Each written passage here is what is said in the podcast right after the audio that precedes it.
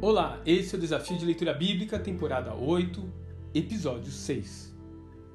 Mantendo o foco, Atos capítulo 6.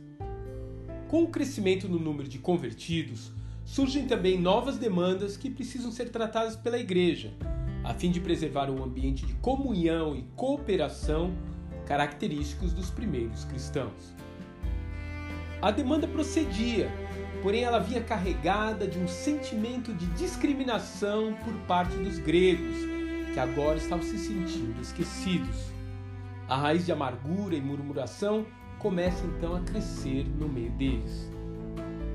Com sabedoria, porém, os apóstolos não se deixam levar pela pressão do momento e elegem pessoas idôneas que possam atender às questões surgidas dentro dessa comunidade sem a necessidade de uma direta participação dos seus líderes apostólicos.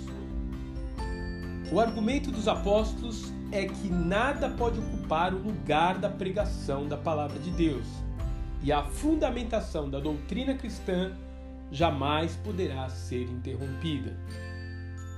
Mesmo em nossos dias, é fácil o foco da igreja ser perdido. Ela pode se desvirtuar por caminhos de política, sustentabilidade ambiental construção de impérios ou até mesmo de um assistencialismo popular que se torna um fim em si mesmo. Mas a vocação maior do corpo de Cristo na terra sempre será a proclamação do Evangelho, a libertação dos cativos de Satanás, a restauração física e espiritual e a implantação do reino de Deus na terra. Estevão parece ter isso bem claro em sua vida, de forma que a sua determinação em cumprir a vocação do Senhor atrai a inveja dos religiosos, que acabam levando à execução. Ele foi de fato o primeiro mártir cristão. Mas muitos outros virão após ele ao longo da história e continuarão a existir enquanto a igreja ainda tiver consciência do seu papel principal que é ser sal e luz nessa terra.